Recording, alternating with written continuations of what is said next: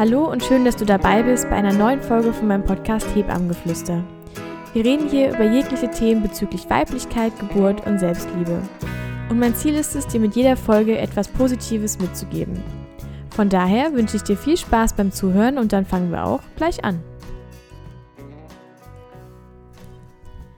So, ich habe heute zur Abwechslung mal meine Mama neben mir und nicht nur von Geschichten, sondern sie sitzt tatsächlich neben mir. Darum wird es auch heute gehen. Also es geht viel ums Muttersein, es geht ganz viel um Erziehung, um Erfahrung, um all das, weil ich wüsste jetzt kein besseres Beispiel als meine eigene Mama, um über das Muttersein zu reden, weil ich selber habe noch keine Kinder und ich kann immer nur von Babys reden und die Mama hat da deutlich mehr Erfahrung. Ich wechsle einmal zu ihr rüber. Es kann sein, dass es ab und zu immer so ein Zwischendrin so ein bisschen kurz dauert. Und dann stellt sie sich kurz vor. Ja, hallo, hier ist die Mama von der Eva.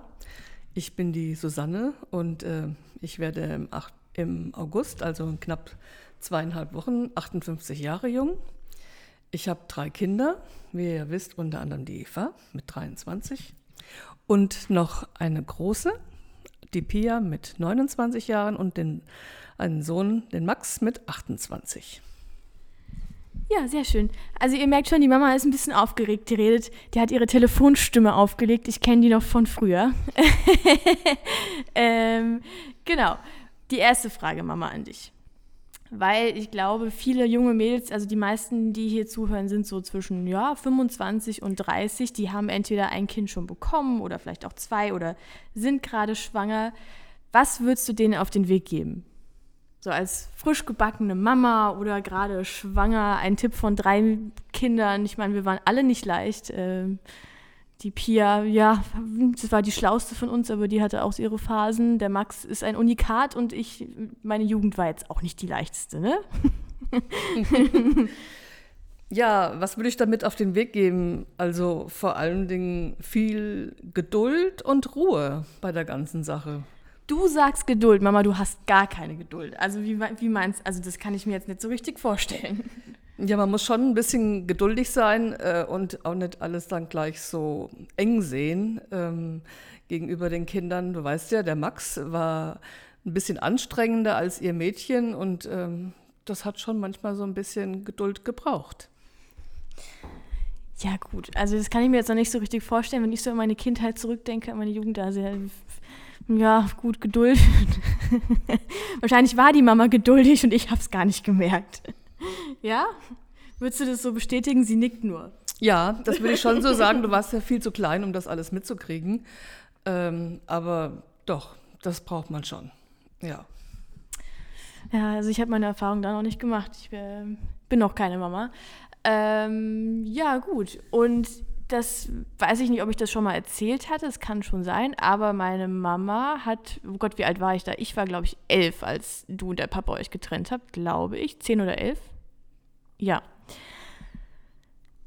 Und das ist ein schwieriges Thema, da haben, das ist auch was, was nicht oft erwähnt wird. Ich glaube, zehn hast du, ja, ne? Zehn war ich. Mhm. Und die Pia, also meine Schwester war dann 16 und mein Bruder war 15. Und also ich erinnere mich ja doch an einiges. Ich glaube, Pia und Max noch mal an mehr. Aber so eine Seite, die man ganz, ganz selten nur hört, ist es, wie ist es auf einmal, komplett alleine dazustehen? Ich meine, gut, wir haben noch bei meinen Großeltern im Haus gewohnt. Aber ich glaube, viele alleinerziehende Mütter da draußen, ja, die stehen dann auch irgendwann an den Punkt und denken sich, ja, was mache ich jetzt? Ja. Willst du da was mitgeben oder Erfahrung teilen? Ja, in dem Moment ähm, wo man sich von seinem Partner trennt und äh, Kinder hat, ähm, wie soll ich das sagen? Das muss schon ganz gut überlegt sein. Und wenn der Moment dann gekommen ist, wo man sich dann trennt, ähm, dann war es wie in meinem Fall ähm, doch eine große Erleichterung, dass diese schwere Phase dann endlich hinter uns war. Aber ähm, dann auf einmal die alleinige Verantwortung für drei Kinder zu haben, das empfand ich schon als enorm. Ähm, ja.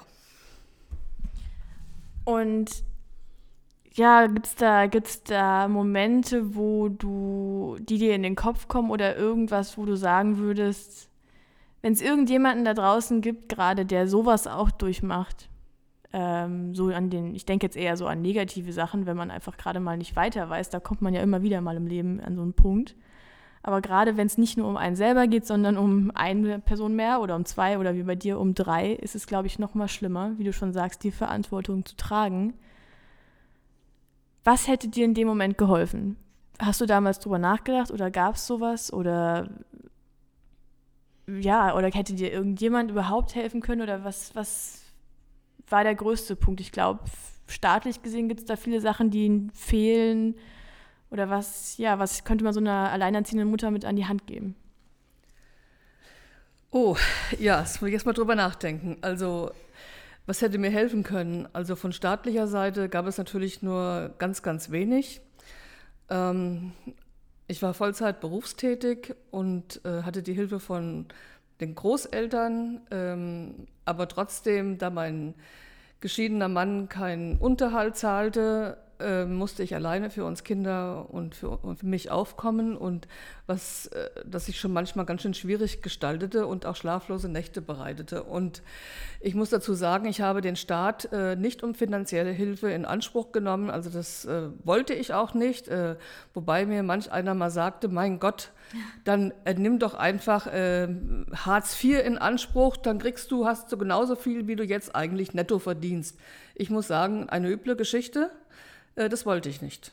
Ich kann selber mich ernähren. Das ist schon verrückt, wenn man darüber nachdenkt, dass man Vollzeit arbeitet als erfahrene Industriekauffrau und du hast da ja keinen, du hast da ja nicht nur Kaffee gekocht, ne? Also das muss man sich mal überlegen und dann kriegst du genauso viel, wie wenn du einfach sagen würdest, dann gehst du nicht arbeiten. Schon verrückt. Also ich finde einen Punkt, mit dem ich glaube auch viele Frauen sich da auseinandersetzen müssen, das ist so eine Geschichte, die kommt mir immer wieder in den Kopf und ich glaube, der Mama steigt wahrscheinlich gerade äh, der, der Puls, sobald ich das wieder jetzt erwähne ähm, ist die eine Szene, wo ich, also ich habe Fußball gespielt als Kind und ich war auf dem Fußballplatz und natürlich als Vollzeit arbeitende Mama kannst du nicht bei jedem Spiel, bei jedem Training, so wie die ganzen Dorfmuttis, nichts gegen diese Dorfmuttis, aber ihr wisst, wen ich meine, ähm, immer am Rand stehen und irgendwie tratschen, sondern da muss halt auch muss halt gearbeitet werden und das ist auch vollkommen in Ordnung.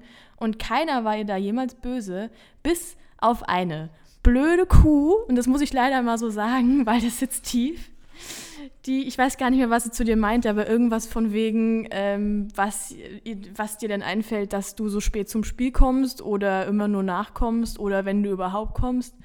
Und also wie frech kann ein Mensch sein? Also was löst es in so einem aus, wenn man alles gibt für seine drei Kinder und von irgendeiner willkürlichen Person so herabgewertet wird? Ich finde das furchtbar. Also, ich hatte das Ganze ja schon ziemlich vergessen. Und jetzt wühlst du das einfach wieder so auf. Aber weißt du, wen ich meine? Ich weiß genau, wen du meinst. Und äh, dazu muss ich sagen, ähm, diese Person war ja noch nicht mal eine, wie es man so schön sagt, eine Einheimische, oh. sondern eine Zugereiste. Also von der habe ich mir ja sowieso nichts sagen lassen. In der Rhön ist das alles nicht so leicht mit dem Zuziehen. Ne? Da bist du entweder geboren oder halt nicht. Ja. Aber äh, die hat sich erdreistet, mir da so ein paar Worte zu sagen, äh, nur weil sie, glaube ich, die Frau des Fußballtrainers war, genau. Und ähm, ja, da musste ich ihr natürlich ein paar entsprechende Worte zurücksagen. Ja, weil äh, es geht ja gar nicht, dass, ich, dass die mir da Sachen gesagt hat, äh, obwohl ich äh, berufstätig war und erst, was weiß ich, um halb sechs, sechs abends von der Arbeit nach Hause kam. Mhm. Ähm, musste ja, ich musste ja arbeiten, um meine Kinder und mich zu ernähren. Ja, ja und dass manche äh, haben das überhaupt nicht verstanden, äh, dass ich einfach den ganzen Tag gearbeitet habe. Ja. Ja, ich glaube, da fehlt viel Verständnis, wie du schon sagst. Ich kann mir das zwar nicht vorstellen, weil ich glaube, so eine Eigenschaft, die heutzutage fehlt, ist Empathie, sich in andere hineinzuversetzen und zu überlegen, warum ist der Mensch vielleicht jetzt heute Abend erst so spät da oder war auch immer, immer. Nein, es gibt so viele, die kritisieren einfach wahllos durch die Welt und denken sich, sie sind besser als irgendjemand anders. Und das finde ich was ganz, ich finde es einfach nur furchtbar. Also an alle alleinerziehenden Mütter da draußen, lasst euch nicht unterkriegen seid genauso eine Kämpferseele wie meine Mama. Meine Mama ist auch von Sternzeichen Löwe. Ich denke, das sagt schon alles und äh, das setzt sich auch immer wieder durch.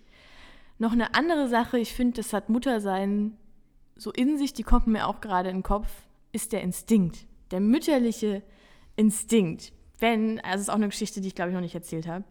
wenn ich überlege, als wir in, wo waren wir im Krankenhaus wegen meinem Bein? Also ich hatte ja eine Beinverlängerung. War das Wiesbaden? Wiesbaden. Ja, die Mama wusste schon, weiß schon direkt, was ich meine.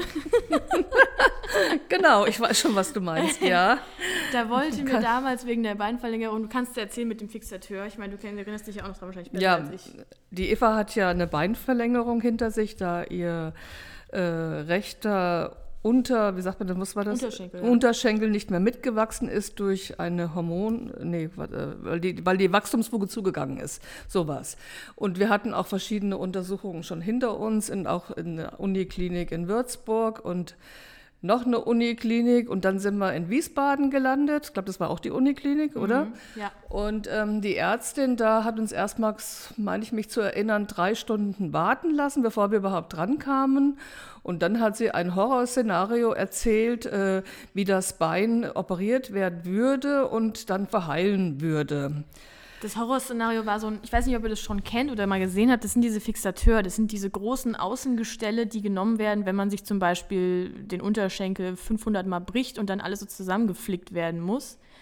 Ähm, und du hättest dann, ich glaube, wie lange wäre das? Ein halbes Jahr, dreiviertel Jahr? Wie ja. lange hätte ich dieses Gestell ja, gehabt? Ja, ja, also das Gestell hättest du auf jeden Fall, glaube ich, fast ein Dreivierteljahr Jahr gehabt. Und es bestand ja dann die Gefahr, dass auch das Bein das abstößt und sich entzündet. Also unter ganz schlimmen Umständen hättest du auch das Bein verlieren können dann. Ja, das, das Lustige ist, an sowas erinnere ich mich schon gar nicht mehr. Ich weiß nur noch, wie ich aus dem Zimmer raus bin und du hast zu mir gesagt, Eva, das machen wir nicht. Und ich, trotziges Kind, habe nur rumgeplärt und geweint und gesagt, du stehst meinem Glück im Weg und das und du willst es nicht. Und die Mama so, nee, wir finden eine andere Lösung. Und wie das so ist, ich konnte das in dem Moment nicht glauben. Ich war nur so trotziges Kind, ne, immer mit dem Kopf durch die Wand. Ich glaube, das habe ich schon immer gemacht ähm, dass ich das jetzt unbedingt wollte. Und die Mama hat aber, oder du hast darauf vertraut und gesagt, nee, du findest was. Und dann tatsächlich war der Instinkt richtig. Ja, dann habe äh, hab ich im Internet dieses Zentrum in München gefunden, das auf eine ganz andere Art und Weise solche Beinverlängerungen macht und ähm, habe das dann der Eva gesagt und habe da angerufen und ähm, dann sind wir hingefahren mhm. und dann ging alles relativ schnell eigentlich. Ja. ja. Und es gibt immer einen Weg. Es gibt immer ein anderer oder ein besserer Weg, um irgendwas zu machen. Ja, ich glaube, dass also dieses Muttersein, ich finde es immer wieder faszinierend, wie man das, wie man einfach Dinge weiß. Das habe ich, das habe ist manchmal verrückt, wenn ich überlege, ich weiß nicht, ob du dich noch daran erinnerst, wo ich in Goldbach gewohnt habe und ich dich angerufen, oder du hast mich angerufen und ich hatte gerade, ich habe so einen schlimmen Husten gehabt. Ich habe gedacht, ich ersticke zu Hause. Also ich weiß nicht, ob das jemand kennt, wenn man das Gefühl hat, man muss schon brechen, weil man so husten muss. Und fünf Minuten später ruft mich die Mama an und sagt, ist alles okay? Ich hatte irgendwie das Gefühl, irgendwas stimmt nicht. Und es war 11 Uhr abends und ich dachte mir so, wie zur Hölle kann das sein? Das ist doch, das ist doch gestört. Also das Muttersein, also was Instinkte angeht, ich meine, du spürst es ja auch, wenn ich überlege, als ich Marcel kennengelernt habe, habe ich unten am Ofen gesessen und die Mama läuft nur an mir vorbei, bleibt stehen, guckt mich an, dreht sich um. Du hast doch wen kennengelernt. Sag mal, wie macht man das, Mama? das macht man nicht, das hat man einfach in sich. Das ist so ein, ich denke, das ist ein urmütterlicher Instinkt, den die meisten Mütter schon in sich drin haben. Das muss man halt erkennen. Das ist in einem drin und dann, äh, man, kann, man kennt ja sein Kind und man kennt die Reaktion, man weiß, wie es reagiert und man weiß, man sieht es und sieht Veränderungen, vielleicht im Gesicht oder in der Ausdrucksweise, in der Haltung. Ähm, ja, man, man, man spürt es auch. Aber hattest du das von Anfang an? In dem Moment, wo ich wusste, ich bin das erste Mal schwanger, war es da. Und es ist bis heute geblieben. ja. Ja, ich denke schon. Das ist schon voll. Du denkst, ja. also ich meine, ich kann es nicht groß nachvollziehen, noch nicht, aber denkst du, sowas hört irgendwann mal auf, wenn die Kinder irgendwie selber 30, 40, 50 sind oder ist das, es bleibt immer das Kind? Ne? Man macht, also man hat immer so ein gewisses, ja, so eine gewisse Verbindung irgendwo auch, oder? Also, das wird nie aufhören. Jedenfalls so, so empfinde ich es. Also wie ich schon dir sagte, ähm, als ich das erste Mal schwanger wurde, habe ich mir gedacht, hm, okay, das gibt jetzt eine Verantwortung fürs Leben. Und diese Verantwortung wirst du haben, bis du in die Kiste hüpfst. Ja, und das wird bleiben. Egal wie alt ihr seid, ob 10, 15, 20, 30, das bleibt. Man ist und bleibt eine Mama. Aber was hat das mit dir gemacht, wenn man so, wenn ich so drüber nachdenke, ich werde jetzt irgendwann in den nächsten Jahren hoffentlich, hoffentlich, äh, selber irgendwann Kinder kriegen. Und ich sehe das ja selber immer nur bei anderen Frauen, aber jetzt so mal aus deiner Perspektive, wie, was hat sich verändert, so von der einen auf die anderen Sekunde, entweder vom, ich weiß nicht, ob du dich noch daran erinnern kannst, aber ich meine, das ist schon lange, lange her, aber dieses Mutterwerden, gab es Dinge, die du auf einmal irgendwie vermisst hast oder Dinge, die komplett unwichtig geworden sind? Gab es Dinge, die auf einmal komplett anders waren? Ich meine, klar, wahrscheinlich der Schlafrhythmus, der ist immer anders. Aber hast du da irgendwelche Erinnerungen noch dran? Oder ist es, ich meine, gut, wir sind alle jetzt, ich bin ja auch schon 23, ne? das ist ja auch schon ein paar Jährchen jetzt her. Ähm, ja, also wenn man Kinder bekommt, dann ändert sich schon gewisse Sachen im Leben. Also man geht jetzt nicht mehr ständig weg und äh, hüpft oder wie damals wir sind in den Diskotheken rumgesprungen. Das ist dann erstmal beendet, weil man hast ja dann auf einmal ein Baby und auf das, um das du dich kümmern musst und das, für das du sorgen musst und du trägst Verantwortung. Ja, also das Leben ändert sich schon in eine gewisse Richtung, weil du hast auf einmal dieses kleine Knüttelchen Leben in der Hand, für das du sorgst. Ja. ja. Und das wird irgendwann größer und du sorgst weiter.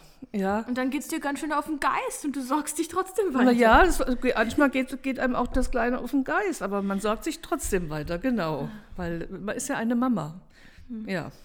Ja, ich glaube, das ist wirklich, ich glaube, das ist wirklich einzigartig, wenn ich überlege, wenn man das mal wenn man in einer Freundschaft oder in einer normalen Beziehung all das treiben würde, was Kinder mit ihren Eltern anstellen, ja, ich glaube, da würde man so schnell Schluss machen, ja. da kann man gar nicht in Worte fassen. Mm. Also, das ist schon dieses, dieses, ja, dieses bedingungslose Lieben, egal was dieses Kind anstellt, dass du im Endeffekt trotzdem, egal wie sauer du bist, trotzdem noch das Beste für den Menschen willst, das ist schon einzigartig, wage ich es mal zu behaupten. Und ich glaube auch heute, egal ob Pia, Max oder ich, wenn wir sagen würden, wir brauchen irgendwas oder wir haben irgendwelche Ängste, Sorgen oder sonst irgendwas, ich glaube, du bist die Erste, die für uns kämpft. Ähm, genau, das weißt du ja, dass ich mich um euch Kinder äh, kümmere und auch immer noch kümmere, wenn ihr mich braucht und äh, dass ich so eine Löwenmama bin. Mhm. und äh, ich glaube, da gibt es ein Beispiel, dass der Max ist mal gemobbt worden, so ein bisschen eine Zeit lang von ein paar Schulkollegen. Und da musste ich erst mal ein paar Worte mit den Jungs oder beziehungsweise auch mit den Müttern sprechen. Wie alt war der Max da?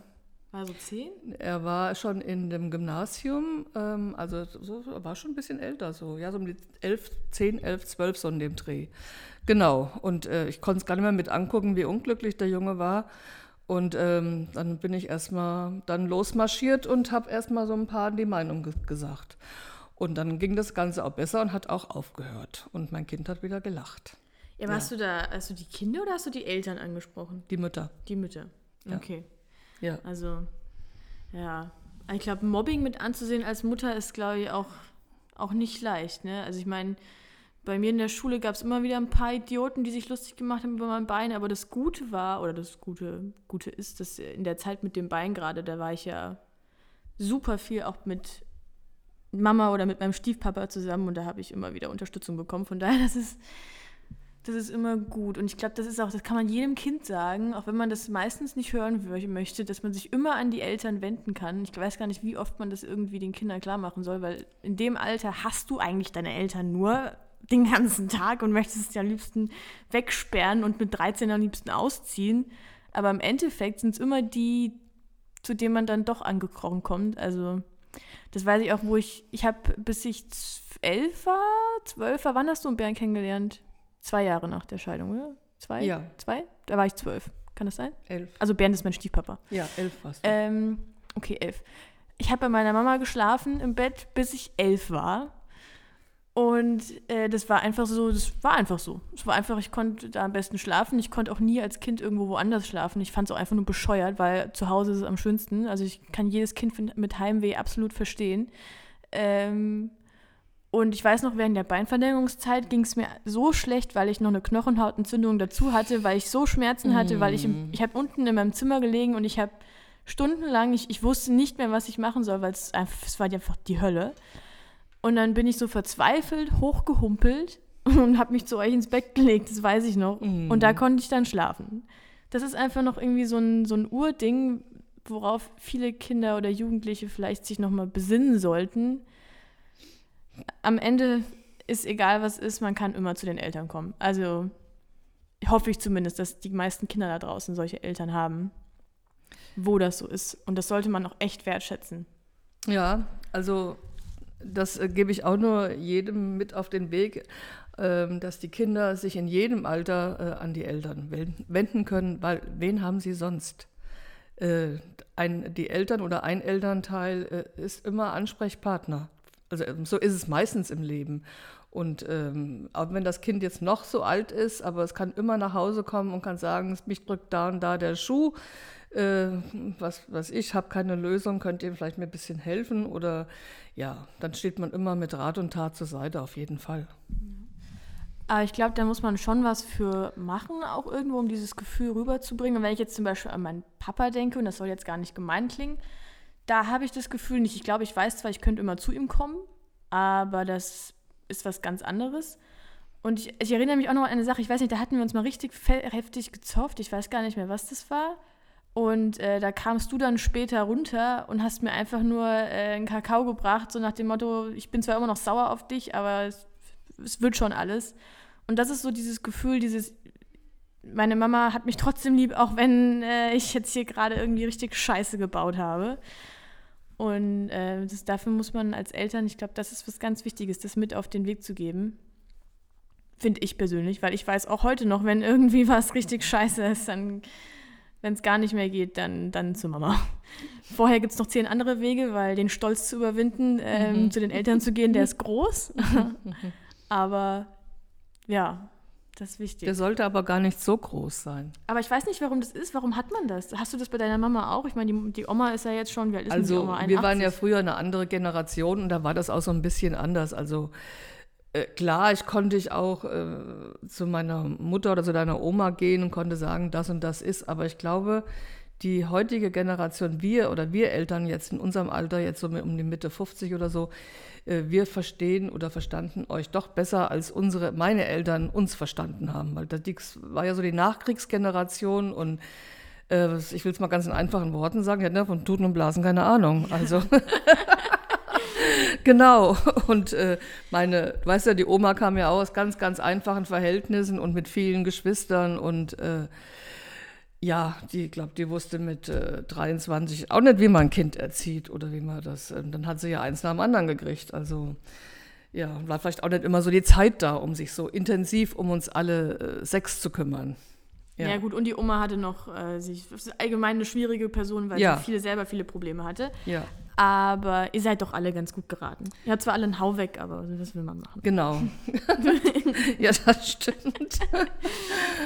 Ach ja wenn ich so an, an Kindheit denke, weil, wie gesagt, ich bin ja gerade mit Oma im Haus und so aufgewachsen. Ne? Das war ja eigentlich ganz schön, wer das kennt. Das ist ja doch, da ist ja immer was los. Und ich habe gerade so, bin im Kopf durchgegangen, was so die schönste Erinnerung für mich ist an irgendwas mit, mit dir jetzt. Ähm, so Kindheit. Und ich, für mich das Schönste ist morgens am Wochenende oder, weiß ich nicht, Ferienurlaub, keine Ahnung, das weiß ich nicht mehr, Frühstück zu machen äh, auf dem Tablett mit ziemlich genau einem Kaffee, dann zwei Scheiben Toast, ein bisschen Butter, Leberwurst drauf, schön Leberwurst für alle Veganer da draußen, die freuen sich jetzt. Dann bei der Mama noch ein bisschen Senf drauf, Ei gekocht und dann äh, zur Mama ins Bett gebracht und dann zu zweit zusammen im Bett gefrühstückt. Ich finde, das ist für mich, das ist für mich echt eine der schönsten Erinnerungen. Und manchmal ist es, ich finde es auch schade, dass die Zeiten rum sind. Ich finde es wirklich schade. Man kann auch einfach nicht zurückgehen also das ist so diese Morgen Talau, das ist echt schade, dass die so schnell vergangen sind, auch so jetzt aus meiner Sicht, aus Kindersicht. Schon, hast du irgendwie eine Erinnerung so an uns dreien, irgendwas, was dir gut in Erinnerung, ich hoffe, dir ist irgendwas gut in Erinnerung geblieben von uns dreien. okay.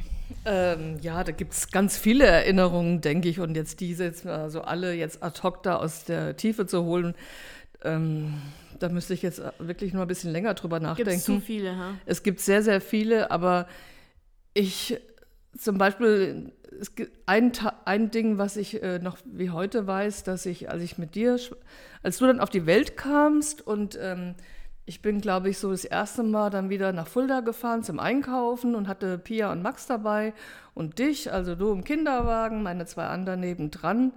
Ich war so der glücklichste Mensch auf der Welt, den man sich nur vorstellen könnte, kann, konnte.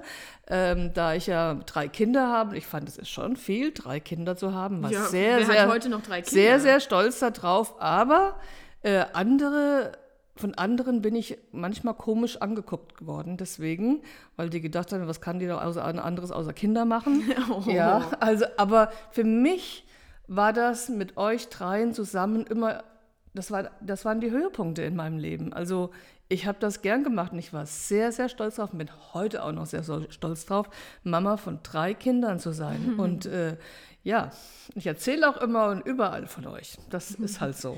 Ja. aber das machst du ja wie die Oma. Die Oma ist auch so, egal wo sie ist. Ja, meine Enkeltochter und dies, das, jenes. Oder von dir auch, von wegen, meine Tochter ist jetzt bei Lufthansa.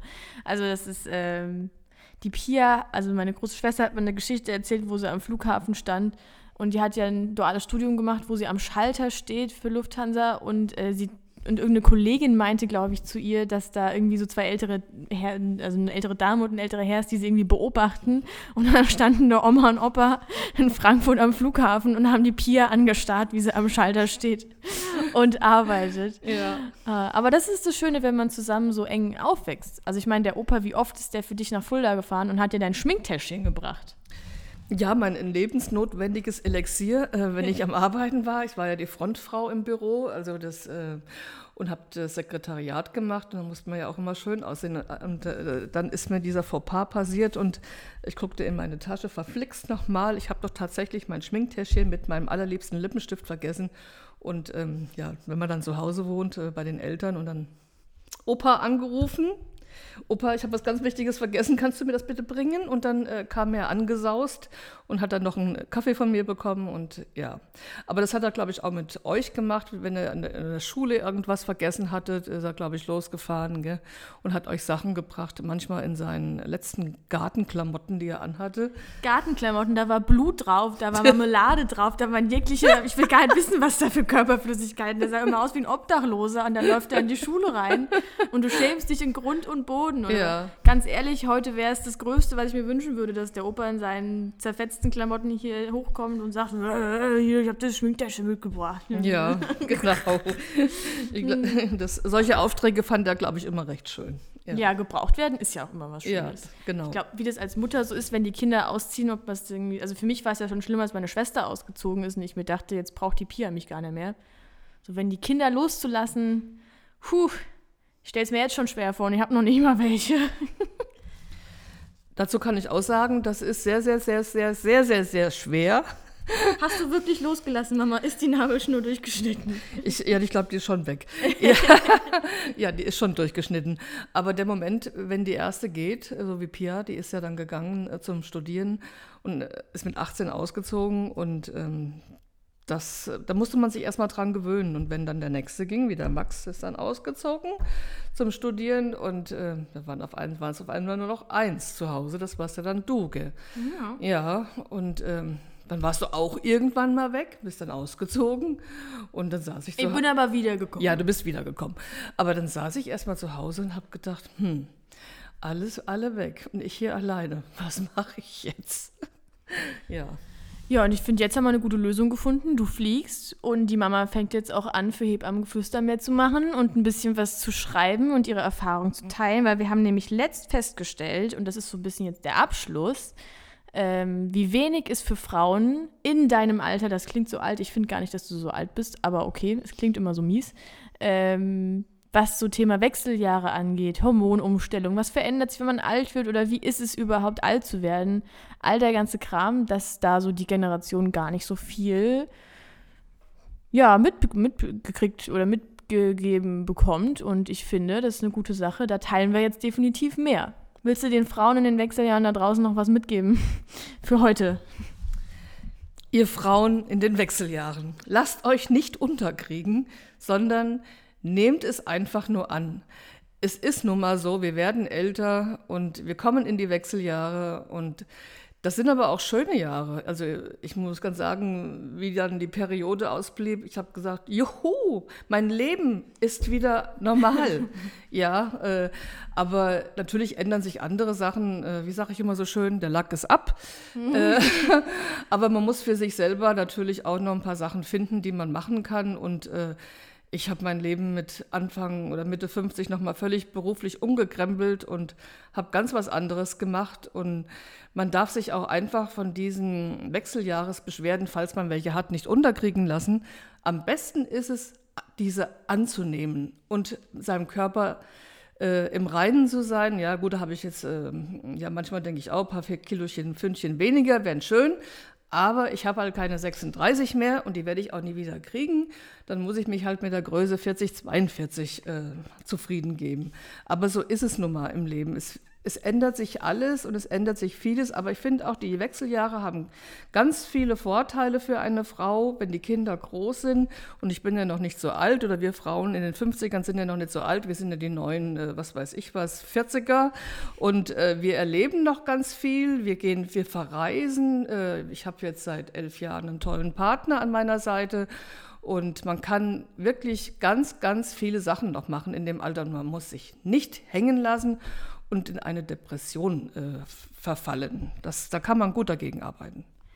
Und was ich noch wichtig finde, ich sehe das ja immer nur von außen, ich finde, nur, mit, wenn, nur wenn man jetzt irgendwie die 40 oder die 50 überkreuzt, muss man nicht auf einmal so tun, als wäre man uralt und irgendwie sich komplett anders kleiden, sich anders darstellen oder sonst irgendwas. Ich finde, ist vollkommen in Ordnung, wenn man immer noch seinen Stil beibehält. Er verändert sich natürlich mit. Aber man darf doch trotzdem noch in jedem Alter gut aussehen. Man muss sich nicht zurückhalten, weil man sich denkt, oh mein Gott, ich bin jetzt älter und ich darf mich jetzt nicht mehr so zeigen. Das ist doch, also finde ich ganz furchtbar. Gibt's immer wieder. Ich würde jetzt eine Schwester von dir erwähnen, aber das mache ich nicht. Okay. also ich finde es auch ganz wichtig, dass man seinem persönlichen Stil treu bleibt, äh, auch äh, wenn man ein bisschen älter geworden ist und äh, wir sind ja die Disco Generation und, äh, das, und wenn man das Tanzen liebt und dann ist alles gut. Man, man, man verändert sich ja nicht. Der Kopf bleibt ja jung. Also nur, der, nur das Äußere wird halt eben ein bisschen älter. Aber von innen her ist man doch immer die Person, die man war, vielleicht mit ein bisschen mehr Erfahrung. Aber ähm, deswegen, auch wenn jetzt die unwahrscheinlichste Zahl von 58 kommt, aber mein Gott, ich fühle mich wie 35 und gehe immer noch tanzen. Ich, ich dachte eigentlich 37. Ach so, genau, 37. Mama. Ja, habe ich den, vertan. Den wievielten? Den, ein, den, den, wir, 21. Wir feiern zum 21. Mal meinen 37. Geburtstag. Ui, ui, ui, Meine Güte, Ach, so alt wird Kalku. ja. Wie der Röner sagen würde. Genau. Ach ja. Ja, ja also ich finde, man sollte, wie du schon sagst, zu jedem Alter stehen. Selbst ich finde mit 23. Ich finde schade, dass du 17, 16, 17 nicht wiederkommt, aber das ist jetzt auch okay. Kann ich jetzt auch nichts machen, ne? Naja. Eva, du willst keine 17 mehr sein. Glaube ich nicht. Ich war schlimm, gell? Ja. Nee, weil es gibt, ein, es gibt ein besseres Alter. Ich denke so, das Alter äh, so ab 25 oder ab 30, so, das sind schon, da kommen richtig tolle Jahre. Also kannst du dich wirklich noch drauf freuen. Und wenn man noch so jung ist, man hat noch alles vor sich, man kann es noch ein bisschen steuern, wie, was, wie es, in welche Richtung das laufen soll. Und äh, ja, meistens läuft es ja in die richtige Richtung. Man kann aber auch mal ein bisschen Umweg gehen. Aber das ist schon ein tolles Alter. Ja. Ja, gut. Dann danke, Mama, dass du mitgemacht hast, dass du dich hier drauf eingelassen hast und mit mir so rumgelabert hast. Und ähm, ich freue mich, wenn du mal all deine Erfahrungen und Gedanken aufschreibst, die dir so in den Kopf kommen und die mit den ganzen netten Leuten hier teilst. Und ansonsten wünsche ich euch noch einen schönen Tag. Mama, magst du auch noch Tschüss sagen? Ja, Eva, also ich bedanke mich ja auch ganz herzlich bei dir, dass du mich dazugeholt hast zu deinem Podcast. Es mir, war mir eine Ehre oder es ist mir eine Ehre, äh, dass, du, dass ich damit auch sprechen durfte und meine so ein paar Gedanken sagen durfte. Und ähm, ich wünsche euch allen auch alles Gute da draußen und äh, hoffe, wir hören uns wieder und die Eva und ich können wieder ein bisschen talken. Gell? Genau. Ja. Ja, ich hoffe, die Folge hat dir gefallen und ich freue mich aufs nächste Mal. Und falls du mir ein Feedback oder irgendwas dalassen möchtest, schau bei mir auf Instagram vorbei, heißt auch Hebammengeflüster. Und schreib mir oder schreib unter das Bild, wo ich ähm, die Folge angekündigt habe. Und dann kannst du gerne noch dein Feedback dazu dalassen. Ich freue mich immer über jede Meinung oder von jedem zu hören. Genau, ich wünsche dir noch einen schönen Tag, schönen Abend oder einen schönen Mittag.